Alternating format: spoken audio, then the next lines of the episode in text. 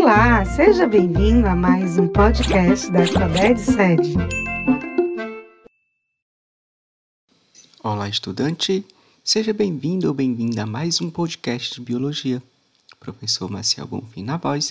Hoje nós iremos falar sobre uma importante substância orgânica que está presente na célula, sim, sobre as proteínas, onde tem sua função central de construção de algumas partes dos nossos organismos. Daqui a pouco iremos discutir algumas das funções das proteínas. Mas, para um conceito, as proteínas são de fato moléculas orgânicas formadas por uma sequência de aminoácidos ligados em sequências. É importante lembrar, estudante, que esses aminoácidos são unidos a partir de ligações peptídicas. Através de síntese por desidratação, quando pensar em síntese, você pode lembrar de produção, ou seja, a água é um produto desta reação. Você deve se perguntar quanto à função das proteínas.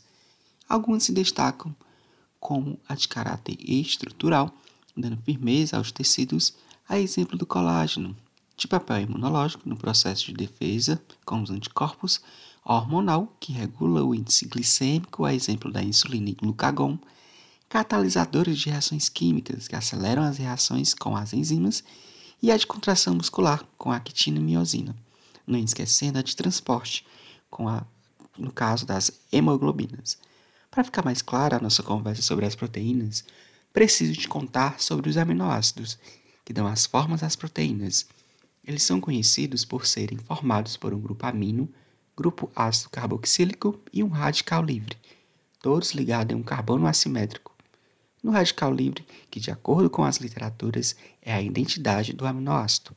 Bom, uma informação importante é que existem na natureza centenas de aminoácidos, porém 20 aminoácidos são capazes de se ligarem e formarem as proteínas.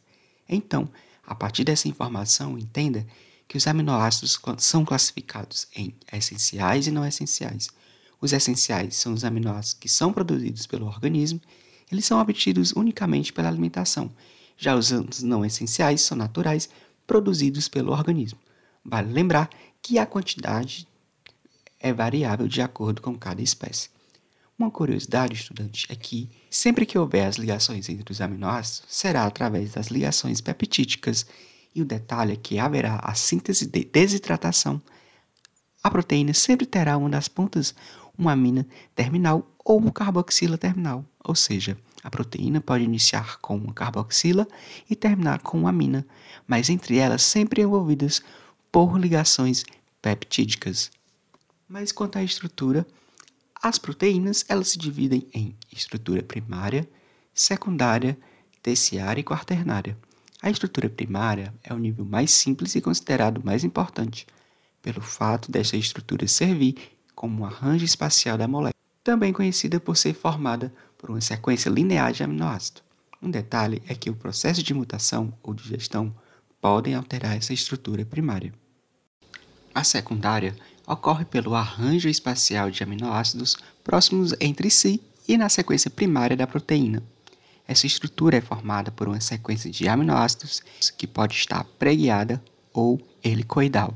A terciária é formada por uma estrutura tridimensional, onde as proteínas dobram sobre si mesmas. Normalmente ocorrem ligações de ponte de sulfetas entre as moléculas com interações entre os grupos radicais dos aminoácidos, mas também pode acontecer pontes salinas e ligações de hidrogênio para gerar essa estrutura. Um exemplo é a proteína mioglobina. A estrutura quaternária, formada pela união de duas ou mais estruturas terciárias, um exemplo é a proteína hemoglobina utilizada principalmente e conhecida por ser uma proteína do sangue. Outra informação importante é o fato de que quando a proteína perde a sua forma, com o rompimento das ligações que dão aspecto tridimensional ou de forma secundária, dizemos que ela sofreu desnaturação. Importante lembrar que proteínas primárias não sofrem desnaturação, visto que não apresentam formas tridimensionais. A maioria das desnaturações são irreversíveis, porém, Algumas proteínas podem recuperar sua forma caso a estrutura primária esteja intacta. A temperatura alta ou pH ácido podem desnaturar uma proteína, Mas quando uma proteína perde a sua estrutura, ela também perde sua função. Não esqueça.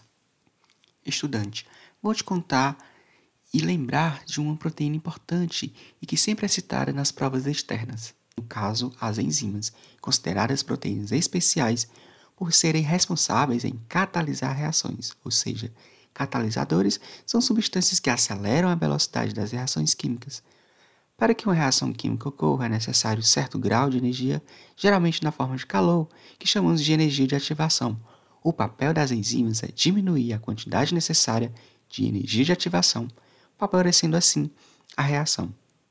As enzimas são altamente específicas e possuem substratos específicos que, ao interagirem, formam um complexo enzima-substrato. Essa relação obedece ao modelo conhecido como chave de fechadura, isto é, ocorre um encaixe da enzima e um substrato e um substrato específico para catalisar a reação. Ou nem toda chave abrirá qualquer porta, assim como há chaves específicas para portas específicas.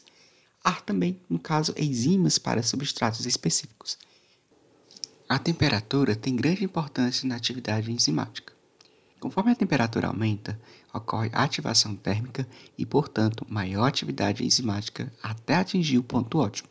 Temperaturas superiores ao ponto ótimo da enzima são capazes de desnaturá-la. O pH também tem grande influência na atividade enzimática. Havendo um pH ótimo, haverá um ótimo funcionamento da enzima. Então, para finalizar nossa discussão, te convido a fazer a leitura do guia de estudo e resolver as questões disponíveis sobre essa temática. Te agradeço por me ouvir até o final, continue firme e até breve.